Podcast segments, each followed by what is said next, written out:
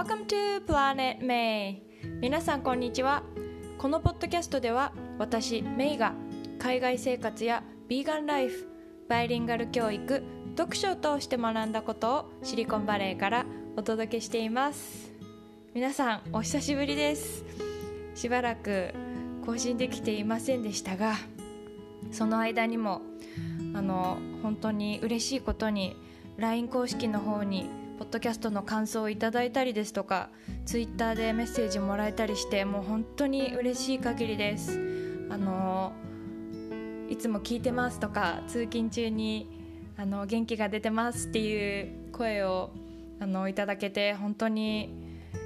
感謝の気持ちでいっぱいです。いつも聞いてくださってありがとうございます。えー、今日は3.11から未来へというタイトルからも、えー、もうお分かりだと思いますが東日本大震災のことについてお話ししようと思います。やっぱり今日はとってもどこに住んでいても大事な日だと思っていますしやっぱりこのこと話したいな話さないとなっていうふうに思ったので今これを撮っています、えー、10年も前のことだっていうのがちょっと信じられないんですけれども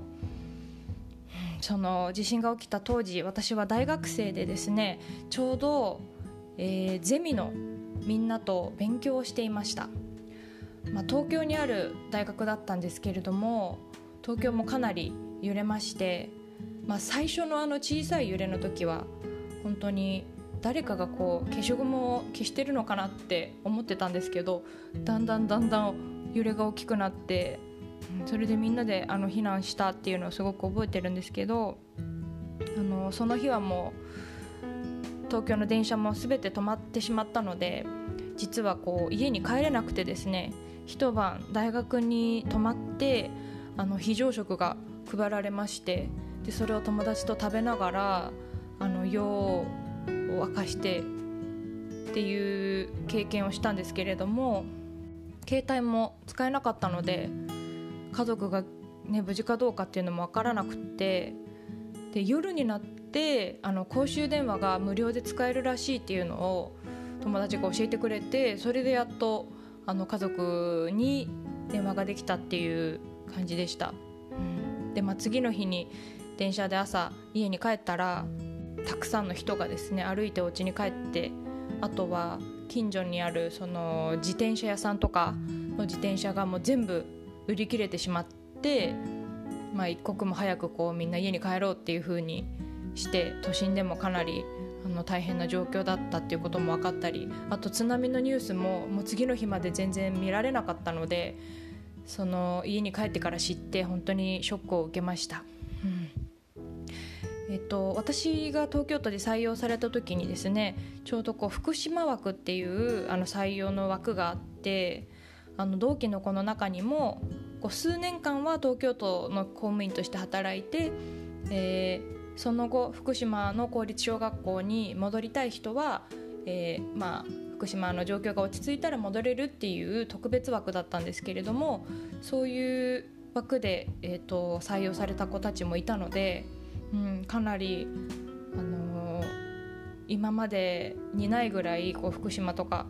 ね、東北のことを身近感じることがあった年でもあったなって、うん、思っています。で、えーと、この年にですね文芸春秋が出していた、えー、津波被災地の子ども80人作文集っていう、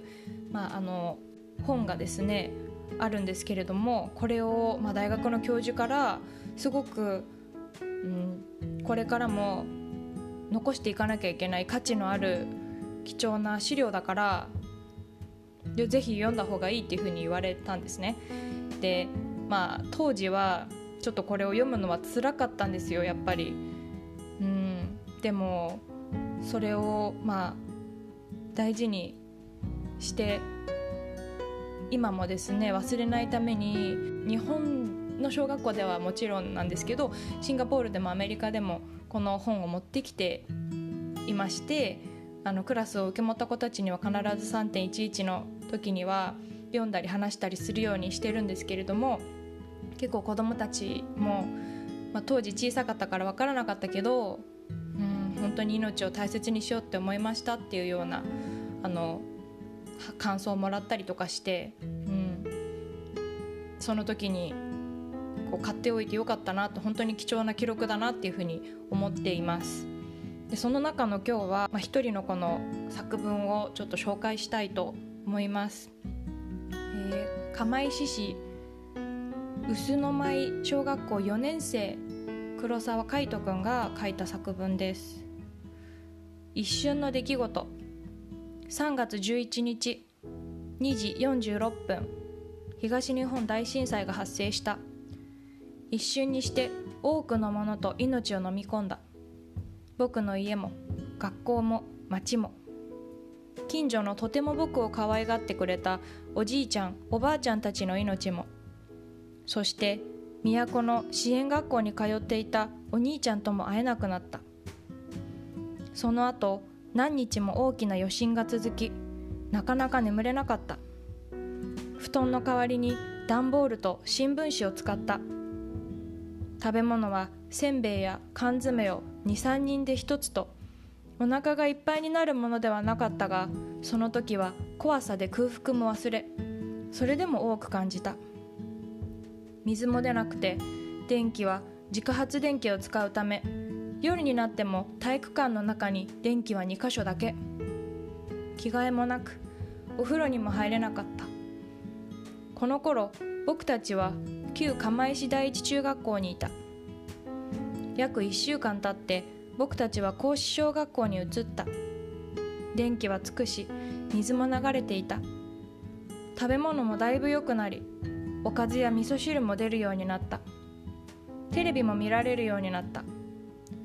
嬉しいはずのテレビも震災のことばかりで3月11日のあの日を思い出し怖くて見ることができなかった。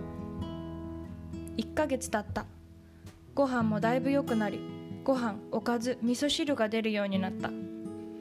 この頃になると店も開店して買い物もできるようになった。母に何か買ってあげると言われても今何が欲しいのか。前は欲しいものがたくさんあったのに今は何が欲しいのかわからない僕がいた。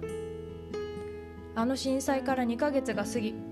いろいろなことを感じそして生きていられる命の大切さを学んだ。僕から大切なものを奪っていった。津波が憎くてたまらない。けれどこの震災でたくさんの人に出会うことができた。そしてたくさんの人に助けてもらった。自衛隊の人警察の人市役所の人報道の人ボランティアの人。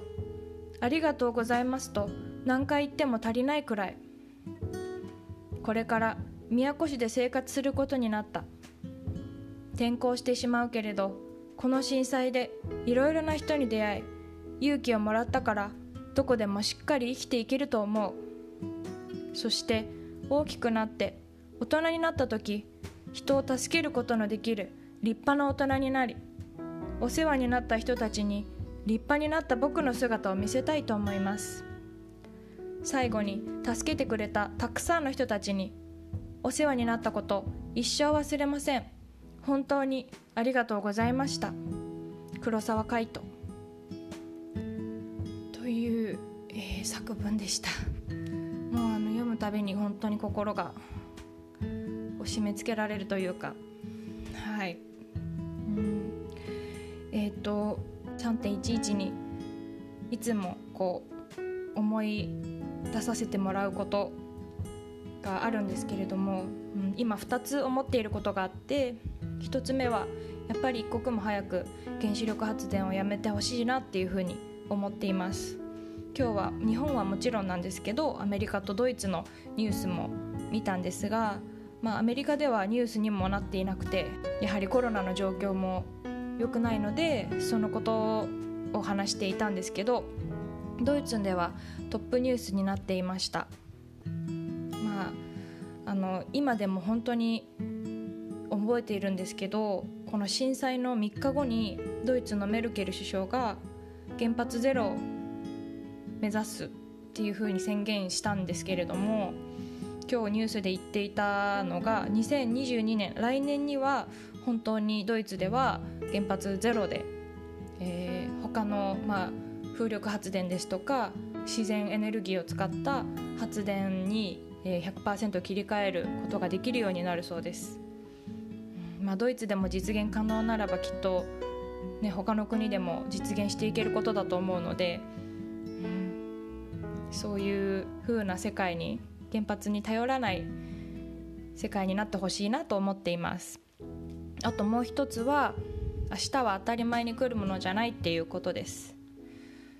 あのさっきの海斗君の作文でもあったんですけれどもこうやって衣食住があることにもまず感謝ですし、うん、今生きていること、まあ、家族にたとえ会えなくても電話ですぐつながれること友達も元気でいてくれること、まあ、そういうこと一つ一つ今一度こう考えて感謝していきたいなっていうふうに思いました、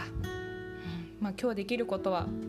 今日やろうって改めて思ったのでこのポッドキャストも今日はこの気持ちのうちに撮ろうと思ってお話ししています。はい。今日はすごくうんいつもよりも何て言うんですかねしんみりとしたエピソードになっていると思うんですけれどもとっても大事なことだと思ったのでお話ししました。はい。皆さんもどうぞあの健康第一であの命を大切に過ごしていただきたいと思います。今日も最後まで聞いてくださってどうもありがとうございましたまた次回の配信でお会いしましょう